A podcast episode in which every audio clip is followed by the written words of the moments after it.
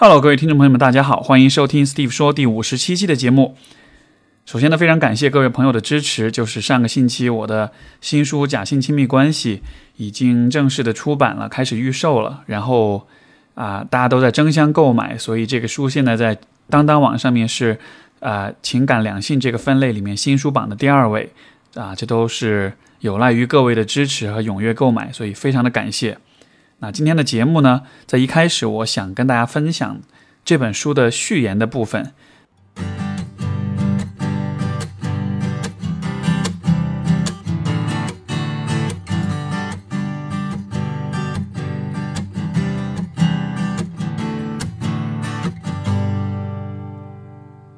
这本书的序言叫做《如何认真的活着》。什么叫认真的活着呢？我认为这是一种很理性的生活观念。在我眼里，认真的活着意味着你要了解清楚哪些事和你的生活相关，哪些选择与行为与你的幸福指数相关，然后你要按照他们的重要性相应的分配你的时间精力。比如和父母和伴侣的关系，就是和生活直接相关，甚至对很多人来说是最重要的事情。可是很多人并不把亲密关系的相处当回事，不愿花太多功夫去研究，即使有问题存在，也懒得解决。在我看来呢，这就是活得不认真。又比如和自己的关系、对自己的认识和幸福指数相关，也是很多人一生努力寻求答案的问题。可是也有很多人并不了解自己的性格、情感、内心，也不愿花功夫去关怀、照顾和提升自己。他每天只是在忙于生计、应酬和履行义务，并不太关注这个过程中自己的心里在发生什么。在我看来，这就是活得不认真。为什么要认真的活着？认真的活着是一种价值观念，是把什么重要、什么不重要想清楚之后做出的一系列选择，把人生的主要时间精力放在最重要的事情上面，从而让自己的一生过得充实和满意。认真的活着是为了让自己时刻回顾过去的一个月、一年、一生。都会感到自己是一直在上升，变得更好、更成熟。认真的活着，是为了避免自己在一个浮躁的环境里随波逐流，追逐那些浮华的事物，到了最后却一无所得。认真的活着，是为了让自己的思想、内心和情感学会自我调整，以越来越小的代价获得越来越大的成长。认真的活着，是为了把人的理性思考和反思能力发挥到极致，发现生命背后的内在逻辑与规律，从而达到超越繁琐生活的更高境界。我人生的前十八年活得糊里糊涂，我有一个不完美的家庭，不完美的父母，不完美的身体和相貌，不完美的成长经历，不完美的老师和同学，所以我习惯了在这些不完美当中得过且过。后来我出国留学，开始完全为自己负责的生活，这也是我人生的一大转折点。因为要为自己全权负责，所以不得不打起精神去想很多问题。再后来读了心理学，一口气读到硕士，所以过去四分之一的人生基本都花在了这个专业上，同时也得以有更多的、更细腻的角度去思考很多问题。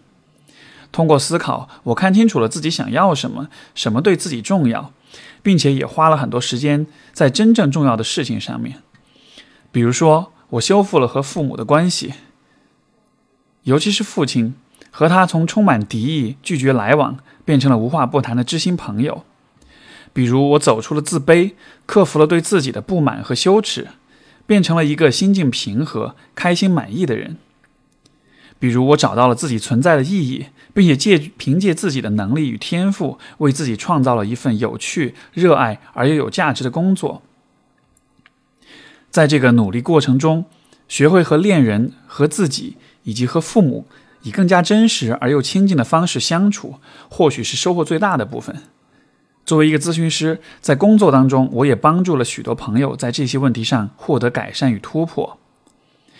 这本《假性亲密关系》就是希望与你分享，带着认真的态度，带着认真活着的态度，我们应该做哪些方面的思考与探索，才能够获得真实而又亲近的人际关系。许多朋友最初对于生活的反思都和爱情有关，但是随着成长，我们会越来越多的看到自我在爱情里的角色与表现，而要更加深刻的了解自我，原生家庭又是一个必不可少的视角。所以，我将过去这些年积累的文字分成走进爱情、走进自我和走进父母三个部分。我们生活在一个浮躁、纷繁而又多彩的世界里，有很多的事物让我们分心，但也有很多的空间和可能性。我希望通过我的文字，为大家创造一个理性而又平和的思考空间，然后支持你心无旁贷的去追寻对于你来说最完美的人生。最后，我想感谢我的父母，给予了我成长和生存于这个世界的历练机会；感谢我的老师们，赋予珍贵、赋予我珍贵的指导和启示；感谢我曾经和现在的伴侣，让我了解了什么是爱；感谢我所有的来访者们，让我看到了人性中最美好的坚韧与积极。当然，我也想感谢我自己，在本来可以安逸轻松的生活里，选择了如此认真的活着。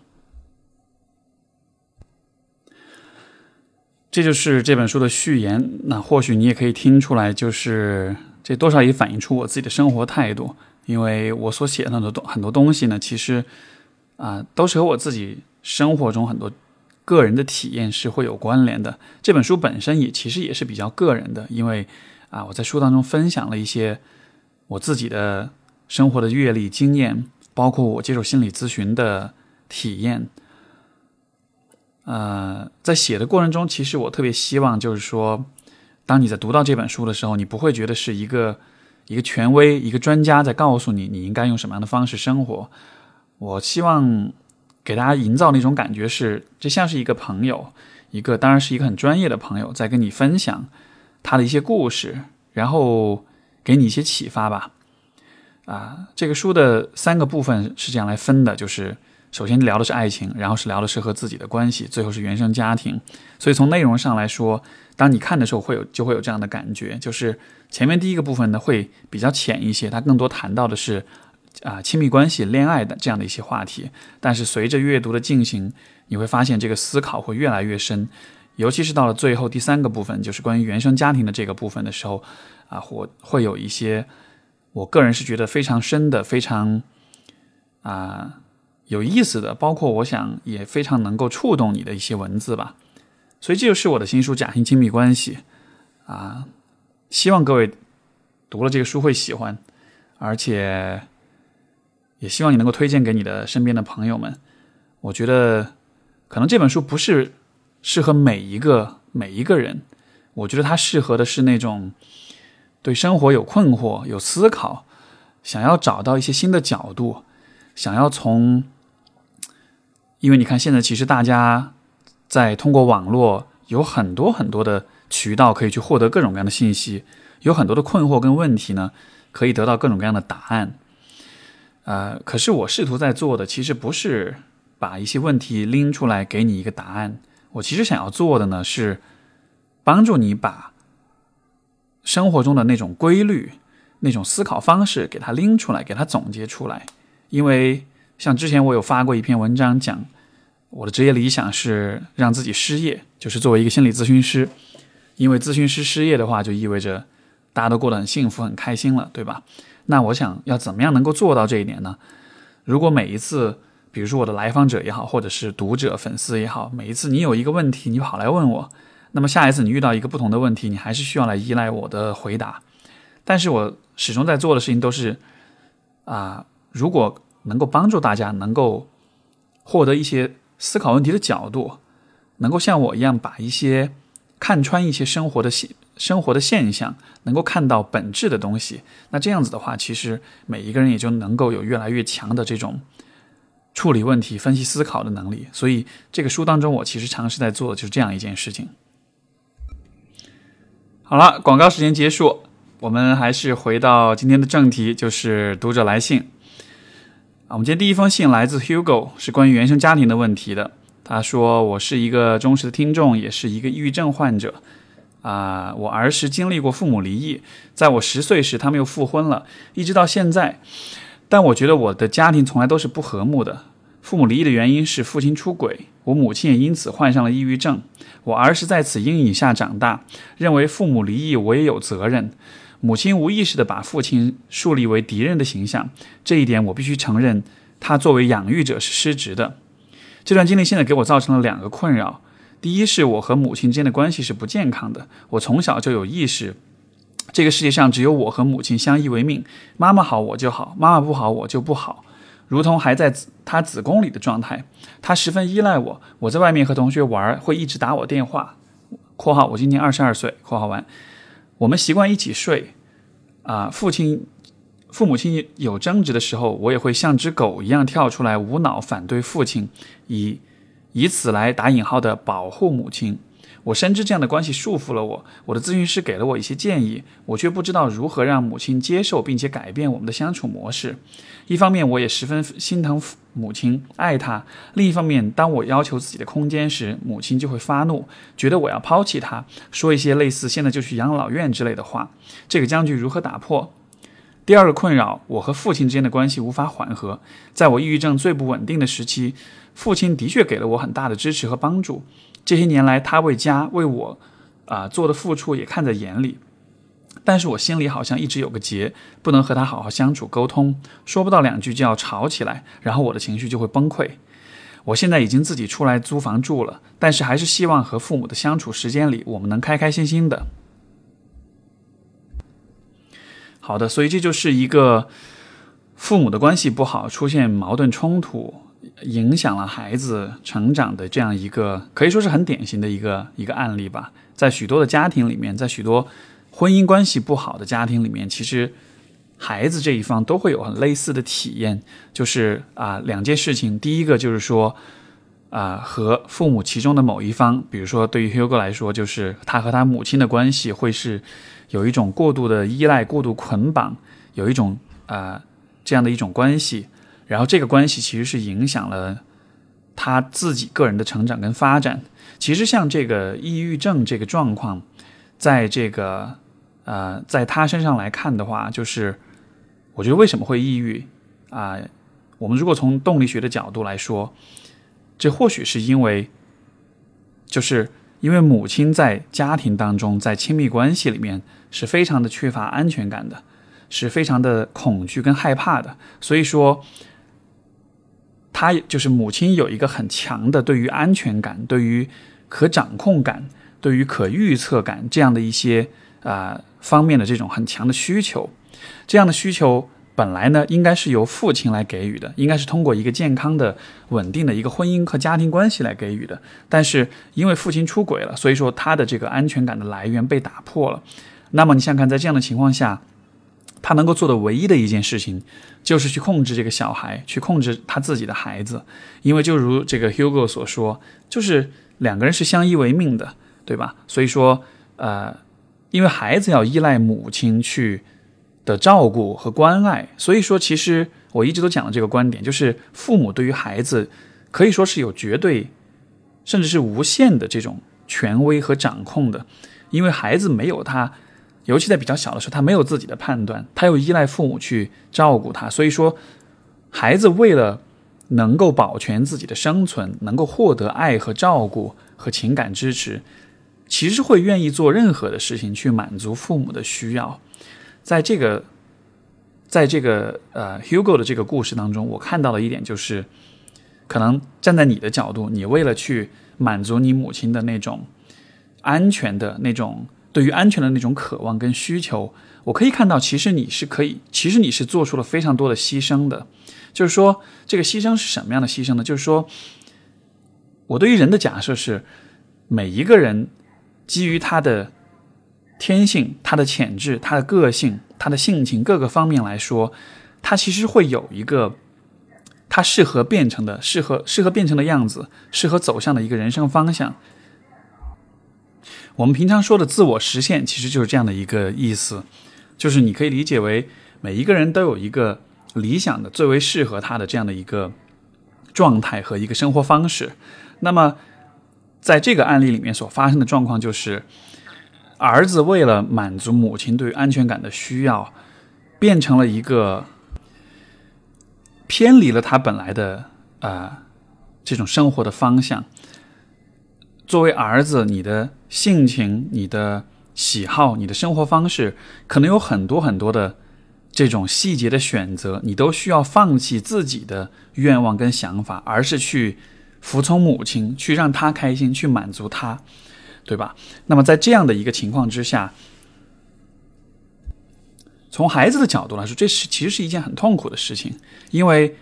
你能够和母亲相依为命，你能够为了她而放弃自己的。想法跟愿望跟渴望的话，这其实会是一件痛苦的事情。没有人喜欢一直以一种自己不喜欢的方式活着，对吧？但是与此同时，你又和母亲有这样一个相互依存的关系，就是说你没有办法直面那个过，就是过自己不喜欢生活这样的一个痛苦的感觉。所以说，可能在这样的状况之下。我们不得不做的事情就是去忽略自己的那种不满足、不满意的感觉，去忽略那种对母亲可能有的抱怨，甚至是愤怒的感觉，去忽略自己没有办法按照自己的意愿去生活而感到的不自由和那种痛苦的感觉。所以，所有的这些情绪，这些本来可能会存在的情绪，在这样一个很特别的母子关系里，就不得不被压抑掉。而这种长期的压抑，这种没有办法去做自己，而需要去变成一个，就为了别人变成另外的一个样子，这样的状况之下，我觉得时时间久了的话，其实每一个人都会，我觉得换了任何一个人在这样一个位置里面，可能都会有抑郁的感觉吧，也也也许或者说你患抑郁症的这个概率就会更大吧。再举一个例子，其实也就是 Hugo 所提到的第二个问题，就是他跟父亲的关系，因为呃。父母发生矛盾的时候，啊，就是他会本他自己的原话是像狗一样跳出来，无脑的反对父亲，包括就是说跟父亲的关系一直就是处在一个啊容易争吵、容易发生矛盾这样一个状态里面。其实你看，对于父亲的关系，其实他是有这样的渴望亲近、渴望亲密的这种需求的，但是另一方面呢，为了满足母亲的那种。啊，在关系当中，在家庭关系当中得到支持的那种需求，又不得不无脑的反对父亲。就是说，当你当他在反对，当 Hugo 在反对父亲的时候，很有可能他的反对并不是。他自己发自内心的那种感受，而是因为说他知道这么说，他知道和父亲吵，去攻击父亲，去反对父亲，会让母亲感到安全，会让母亲感到是有人支持他的，对吧？所以说这个，你看他的邮件原文也写打引号的“保护母亲”这两个字，我觉得这个“保护”两个字非常的有意思，就是好像在这个家庭当中，本来你是儿子的角色，但是你好像在。不知不觉当中，已经承担起了像是一个丈夫的那个角色。你要去保护你的母亲，因为按理来说应该是母亲去保护孩子，去支持孩子，对吧？但是反过来，在这个关系里面，儿子的角色变成了母亲的保护者。所以在这样的情况之下，我会觉得，比如说 Hugo 和父亲的相处的时候，他所表达出来的态度跟啊言语跟行为。可能就不是他自己发自内心的那个部分了。内心深处，也许他是很想要和父亲亲近的，是希望有父得到父爱，是希望两个人可以过得开心，就是可以相处的开心的。但是与此同时，又因为有这母亲这层关系的压力，所以说不得不以一种对抗的方式面对父亲。这其实是一个蛮分裂的一个状态的，对吧？一方面你渴望跟父亲亲近，另一方面你又为了支持母亲而不得不去攻击父亲。这其实我的理解，其实是会让人感到很痛苦的，是让人会感到很分裂的。你是没有办法做到内外一致，啊，去坦诚的面对，去就是完全按照你自己的喜好、跟感受、跟想法去构建和周围人的这个关系。所以说，在这样的一个家庭氛围当中，就是我会把抑郁症不看作是一个个体的问题。而是看作是在这样一个家庭氛围当中，抑郁症像是这个家庭关系的互动过程中所所产生出来的一个一个必然的结果。那么，当然你说要怎么从这个困境当中走出来，我想可能一两句话也比较难去讲清楚。而且，我觉得我认为最好的方式肯定还是和咨询师有持续的。对话、持持续的探讨。那只是从方向上来说，包括其他的朋友如果有类似的问题的话，我觉得很重要的一点就是你需要明白，就是你的行为，你跟父母相处的方式，它可能不是你这个人。的天性和内心所决定的，它可能只是一个特定的角色，就是说你从小到大可能都一直在无意识的扮演一个特定的角色，这个角色在你的家庭关系里是有它的价值和作用的。由于你长期的去扮演这个角色，你已经忘掉了这个角色其实它不是你自己的，它是一个外来的，是一个别人期待的角色，对吧？当你成年了之后。因为你习惯扮演这个角色，所以说，当你成年之后，你都忘掉了说，哦，这个角色其实不是你。那我希望看到你能够做的，就是你能够去区分清楚，到底什么是你自己发自内心想要做的，什么是这个角色给你的要求。我的来访者当中也有这样的，啊，也有过这样的案例，就是他没有办法区分很多事情、很多想法到底是自己的还是这个角色的要求。我觉得当。你能够开始去做这个区分，能够看清楚说什么事情是自己真的发自内心的，什么事情是角色，这样的一个区分会是一个非常重要的一个啊一个一个节点。当你能够明白说我现在这个样子到底是因为我自己想要变成这样，还是因为以前为了满足父母的需求我变成了这个样子，因为实际上。站在 Hugo 线的这个位置上，你去反思自己的很多的言行、很多的想法、很多的感受，你就会发现，其实有非常大的部分都不是你发自内心真正想要去做的，而是因为在和母亲的关系里，你不得不去做的，是是为了让她开心，你才变成这个样子的。那我觉得，最终走出抑郁，我能看到的一个方向，就是去寻找、去找回那个丢失的自己，去找回那个。为了保护母亲而去委屈的、牺牲的、忽视掉的自己，那个部分它是存在的，那个部分的存在需要你靠关注你自己的感受，去触碰你自己一直以来压抑、忽视的那个情感的部分去找回。我觉得我们一直讲说人的自我实现，我们讲说人有一种有一个天生适合的方向，这个方向怎么去找？用一句特别大的、特别俗气的话来说，就是。Follow your heart 就是跟随你的内心。那具体来说，其实就是跟随你的感受。比如说，在你和父亲的关系里面，你渴望对父亲有亲密，对吧？但是，就这种亲密的感觉，我觉得可能是发自内心的，你想要和他有，呃，想要得到父爱。但与此同时，你又会吵。为什么会吵呢？我的一个理解是在于，你渴望亲密，但是与此同时，你不允许自己去表达这种亲密。或者这种对亲密的渴望，因为你会担心说，如果你表达对父亲的亲密的渴望，这有可能会伤害到你的母亲。所以说，你会因为有这样一个角色的限制，你会一直压抑自己那个渴望父爱的那个需求。而当这个需求一直被得得不到满足的时候，你就会变得愤怒，你就会变得崩溃。这些情绪爆发出来之后，它看上去就像是你跟你父亲之间的一种冲突。实际上，我会觉得你跟你父亲之间也许没有必然的冲突。对吧？冲突是你父亲跟你母亲的冲突，你跟你父亲之间的冲突只是在于你觉得他好像没有给你父爱，但是我会看到说，是什么阻碍了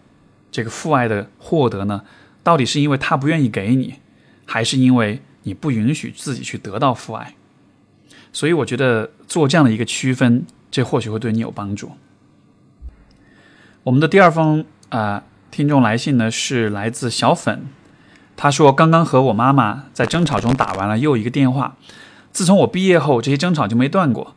啊，我是心理学专业，去年毕业，在上海工作一年，互联网工作。我想，我和我妈的争吵主要内容在于，她希望我回家乡工作，因为离她近。但是现在还不想，现在我还不想。本来要不要回去，其实也不确定。另一点则是，她希望我尽快找一个男人嫁了，最好是家乡的人，因为这样我就没有理由在外面工作了。”其实这些都是很常见的问题，可我觉得我和我妈最大的问题在于，我认为她一直是一个控制欲很强的人。她认为好的你必须听，因为我没有怎么谈过恋爱，无法保证半年内啊能找到一个满意的男朋友。这个半年是她给的期限，所以她认为好的男生我必须要接触，甚至接触后也必须认为是好的，不然就是我清高自傲，要求高。还有一点让我很困惑的是，我的妈妈真的有些无理取闹，经常会用自己的生命相威胁来完成自己的意愿。比如，她会说：“如果你以后找一个外地的，我见你一次都特别难，那我不如自杀了。”这种时候，我真的不知道说什么好了。想说的话，想要说的话，真的有好多细节，但还是精简的总结下我的困扰吧。首先，我该如何面对我妈这种以生命相威胁的话语？我能明白她背后的原因，但实在不知道该怎么面对。这个想要达成自己意愿所选择的方式。其次，我该如何和一个控制欲很强的母亲相处？我感觉她或许是因为不安全感很强烈导致的，但我不知道如何应对，尤其是她无理取闹的时候，更没法用道理和她聊天了。最后就是，我感觉我没有那么爱我的妈妈。其实你也看出来，我这个邮件里表达的都是对她的不满。我知道我和妈妈，我的妈妈在经济上付出很多，我也知道她会操心我的事情，但我特别害怕当她。为我做的选择我不接受的时候，她以所谓的爱没有错来说服我，我感觉自己不够爱她，所以我其实更享受现在距离上远离她的生活。因此，对于我妈强烈要求我未来生活可以在离她近的城市这样的强烈愿想愿想，我无法保证能实现，心里也十分愧疚。其实我是有点故意把这封信和上一封信放在一块儿的，因为。一定程度上，我会觉得这两个，就是这两个故事虽然是两个不同的人，但是，呃，不知道你会不会有这样的感觉，就是这好像是一个故事的两个部分。上面那个故事里面，Hugo 提到说他的母亲对他非常的依赖，而你看在小粉的故事里面，呃，我们就可以看到这种依赖是怎么体，具体是怎么体现，是怎么产生的，对吧？当然，两个母亲可能是。不一样的，但是我们能看到那种过程其实非常的相似，就是说，当一个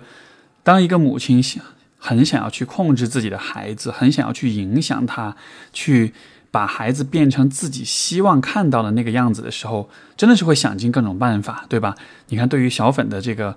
呃母亲来说，他会用自杀这样的事情去威胁。刚才那个 Hugo 的那个案例里，母亲会说自己去养老院，就是好像都是，你看，就是说的话虽然不一样，但是其实达到的目的都是一样的，就是会通过这样的这种方式，利用这种愧疚感，利用这种爱的这种名义跟借口来影响自己的孩子。那如果我们是把小粉小粉的这封信先放出来的，可能你就会，呃。感觉有点困惑，哎，为什么有这么强的这种控制欲，对吧？但是刚才 Hugo 的那个信，我们先已经听了他的状况了，在他的家庭里面，其实很重要的问题是母，他就是他的母亲跟他父亲的婚姻的问题，是出轨的问题，所以带来了很强的这种不安全感。那你看，其实，呃，有没有觉得那个故事好像是一个更看到全局，就是更全面的这样的一个了解？所以说我其实会鼓励大家，就是。带着类似的视角来看小粉的这个故事，就是你看，其实他没有完全没有提到自己的父亲，也没有提到父母的关系的问题。所以这个地方，我其实会想要问小粉，就是说，你的你的没有完全提到，就完全没有提到你的父亲，那你父亲是怎么样一个角色呢？你的母亲跟你父亲的关系又是怎么样的一个状况呢？因为我的理解是，你看，其实。呃，小粉的妈妈和 Hugo 的妈妈，她的表现都是说很强的控制欲，很强的控制欲。从我的角度来理解，都是因为很缺乏安全感，希望通过控制让自己感到安全，让自己感到一切都是可以把握、可以把控的，对吧？所以我会很好奇的，就是小粉的妈妈对于她来说，为什么会缺乏安全感？为什么会有这样的这种，就是我一定要把我的女儿变成我希望的那个样子。我要让他生活在离我很近的地方，我要让他能够随时，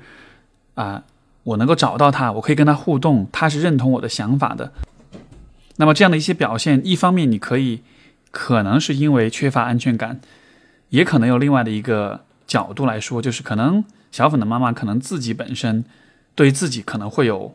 比较缺乏自我认同，比较缺乏就是说对自己的认可，所以可能从他的角度来，就从他的这个。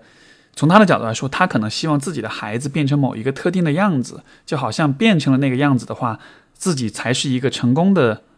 母亲，才做好了作为母亲的职责，才是一种值得认可的一种状况。所以，就是其实两个故事当中，我们都可以看到，就是父母很多时候会无意识的在自己的孩子身上去实现一些东西，去满足一些自己的渴望。那么，这样的这种渴望的实现，从孩子的角度来说，带来的影响就是，很多时候孩子可能为了去成全自己的父母，需要放弃他的自我，需要放弃他内心的想法。呃，在有的情况下，像在 Hugo 的情况之下，这种放弃就意味着他会变得抑郁，因为他需要压抑自己的感受。在小粉的这个呃状况里面，代价就是像他所说的，没有那么爱他，没有那么爱自己的母亲，需要跟自己的母亲保持一定的距离。因为如果跟他很亲近的话，就会更多的感受到来自他母亲的那种控制、那种压抑，从而自己就会更痛苦。所以，不管是抑郁也好，还是保持距离也好。其实都，我的我觉得都可以理解为是一种，啊，维护自己，是一种缓解自己的痛苦跟焦虑，跟那种无法按照自己想法去生活这样一这样一个事实的那种呃所带来的那种困扰。那么你可能会问，这样的情况要怎么办呢？啊，我自己的生活中也经历过这样的一个阶段，就是说。我会发现，说父母对自己的期待要求，我没有办法理解，我感到很痛苦。我觉得可能父母的确是会很难改变，因为他们的啊，就是状态、他们的需求、他们的渴求这样一些东西，可能是在他们自己的成长经历中塑造或者是形成的。我们从孩子的角度，可能很难去说服父母说。你要换一个方式对待我，你要改变你自己的这个性格跟情感，这可能是很难达到的。我的感觉相对来说比较容易实现的一点是什么呢？我其实会蛮鼓励这两位啊听众，包括有类似状况的其他的朋友，就是我觉得做两件事情。第一件事情就是试图去发现和了解为什么你的父母是这个样子的。比如说在 Hugo 的状况里面，我觉得你可以去更多的了解的就是。离婚、出轨这个关系的纠葛对于你母亲的影响是什么？因为我的猜想是这件事情可能是他没有办法跟任何人表达，他心里可能憋了很多的想法，可能有很多的痛苦是他自己去承担的，尤其是那个不安全的那个部分，对吧？这个部分他没办法表达，他就只能自己想当然的用自己认为对的方式去处理。而对于小粉来说，啊，我觉得你也可以做类似的事情，就是你妈妈是这个样子，那么。他的生活是怎么样子？他的婚姻是怎么样子呢？去看到说，他现在的这种控制欲是来自他曾经的某一些生活经验。当他控制你的时候，他可能不是说自己过得很开心、很满意，然后他就是喜欢控制你，而是说他想要控制你，其实可能不是针对你这个人，而是因为对你的控制对他来说可能是有一些价值、有一些作用，是能满足到他的某些需求的。我觉得，往往我们如果能够从这样一个视角去理解父母对待我们的方式的话，虽然不能改变，虽然也许不能改变任何的现状，但是我觉得这种理解本身是非常非常有帮助的，因为它真的能够帮助你去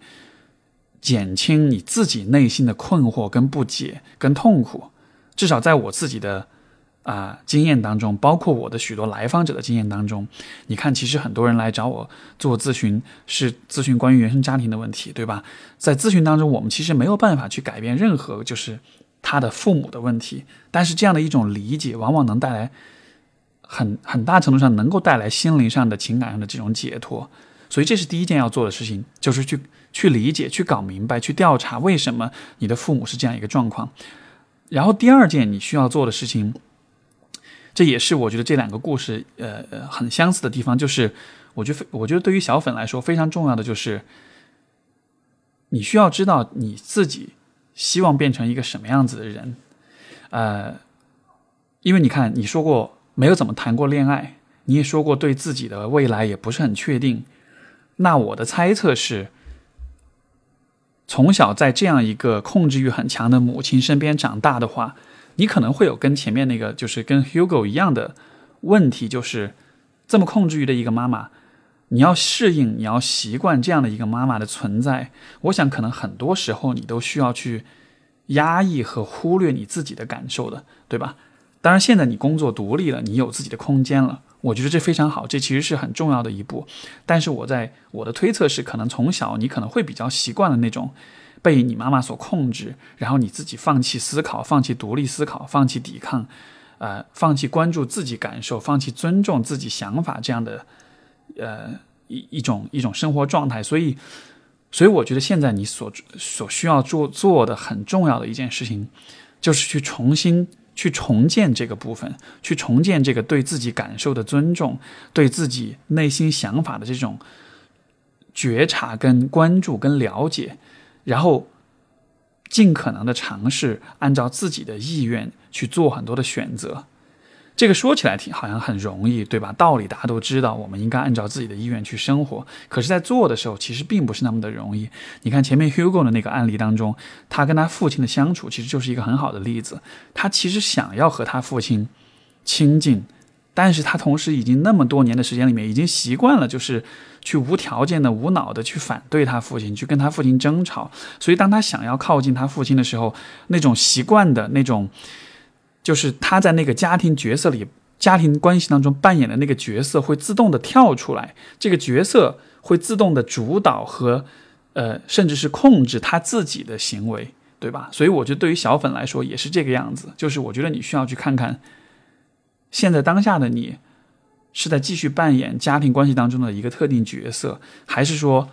或许你需要慢慢的找到自己属那个属于自己的角色，找到属于自己的生活。我觉得这样一个区分，对于不管是小粉还是 Hugo 来说，都是非常非常重要的。好，我们今天的第三封信来自啊 Emma，她说：“啊，我是女生，大二学生，对方是有工作的男士，且有家室，我们彼此熟悉，大概差不多有半年。”但平时谈论的话题基本都是很 casual 或者各自生活经历，相对来呃相对来说大部分都是正面性的探讨。半年的时间内从来没有涉及到彼此的私生活，就是情感方面。每周大概会见面聊三到四次。今天见面聊天和之前一样，只有我们两个人。在上一个关于音乐节的话题结束，呃呃讨论结束后，他突然说：“我知道这么问可能有些直接，但我想问你之前是否有过性经历？”我当下就愣住了，因为我完完全全没有想到他会问我这个问题，但我还是如如实回答了他。之后的谈话内容围绕着性经验和两性关系展开，他是鼓励我要多体验、多结识更多人，才能够知道自己喜欢呃。什么是自己最喜欢的？可是对话结束后，我内心觉得有些别扭。一方面觉得他的问题多多少少有些冒失，另一方面又会很迷惑，他为什么要问这个问题？因为显然这个问题和之前谈话内容无关。身边的朋友和我说，他问这个问题是他一直想问但不敢问。可我觉得我们就是普通朋友关系，但这个问题我认为有些超出了我们关系的亲密度。啊，然后想问我想问 Steve 老师，作为一个成熟男性对此的观点，一个男人会在什么情况下想要和异性讨论性？我相信很多听众听完这个信之后，可能立刻会想：哇靠，这个人就想跟你上床啊！呃，立马就开始给他贴标签，对吧？我很理解这样的角度。说实话，我心里面的本能就第一反应大约也是这个样子的。但是我们不要浪费这个机会，这其实是一个。啊，我觉得挺有趣的一件事情，就是说，对于艾玛来讲，其实在这个情况下，我反而觉得你可以做的事情是什么呢？你看，其实这个男人他跟你聊关于性的问题，我理解可能对于你来说，你可能刚刚大二，你可能比较简单一些，你可能性经验比较有限，所以你可能对谈到性这个话题，也许不是那么的舒服，或者不是那么的，就是愿意去谈。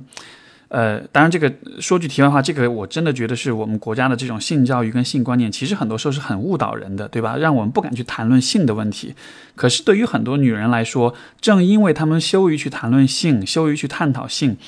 所以她们才没有办法去了解男人在很多情况下的这种行为。什么意思呢？在这个状况里面，既然这个男人主动跟你谈到了性的问题。我在想，如果我是你的话，我可能会借此机会去去问问看这个男人，就他的性怎么样，他现在的性生活怎么样，他现在对自对自己的性欲、他的情欲是否能够很好的照顾跟满足。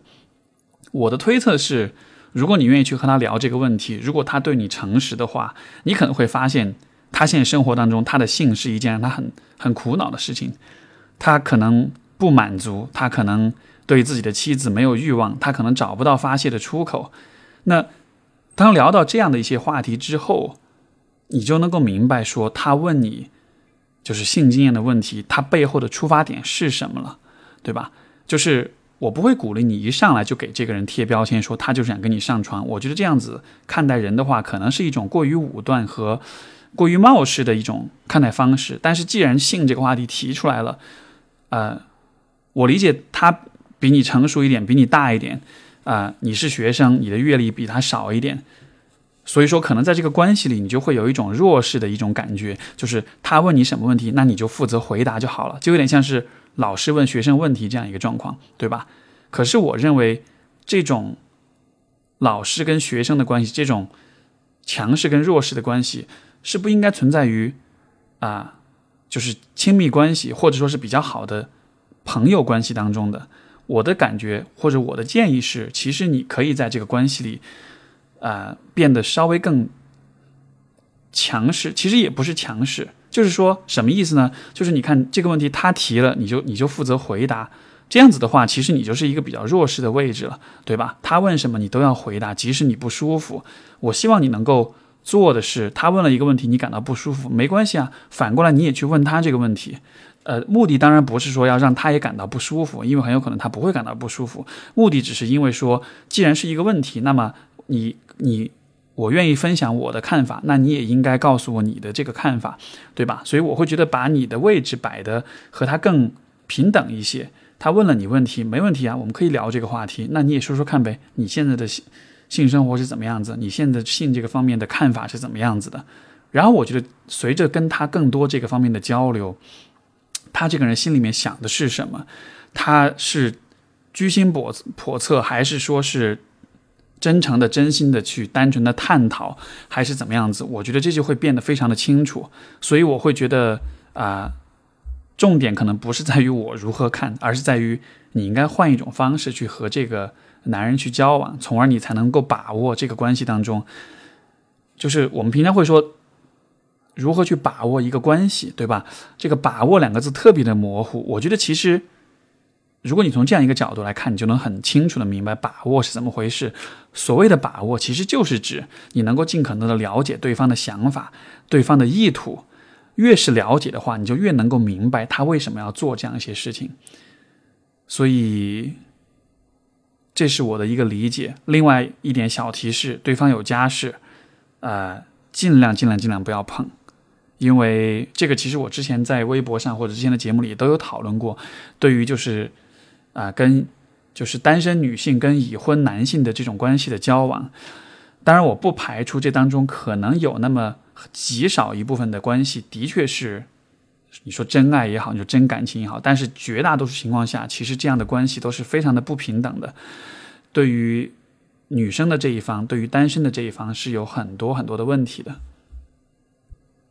因为一方面你没有办法了解。就是这个男性，因为这种男士，他跟你交往，他可能多半会跟你抱怨说他跟他老婆有多么不开心，他有多么的痛苦，他多么的想要离婚。但是你其实没办法验证他说的这些话，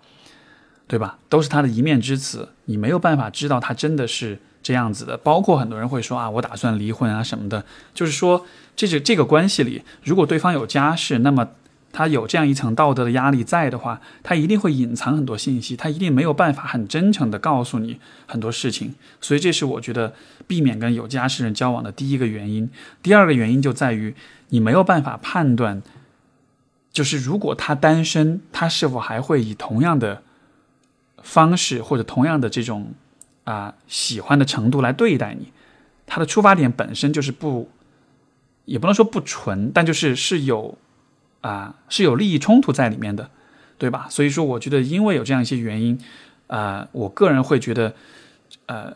和有家室的男性来往，尤其是以浪漫关系的方式来往，会是一个很有风险的，对你的情商、对你的判断力有很大很大的考验。所以，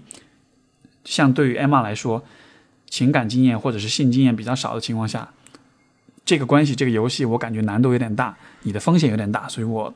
不是那么的推荐你，就是继续的往下去推进这个关系。好的，这是第三封信，也就顺便科普了一下这个跟成熟男性交往的一些经验。还有几天国庆假期就要开始了，不知道各位的这个是什么样的一个安排？可能你会出去玩，也可能你会待在家里。那不管是怎么样，我觉得这个假期也是啊，这一年当中可能难得的一个能够放松下来的时候。所以呢，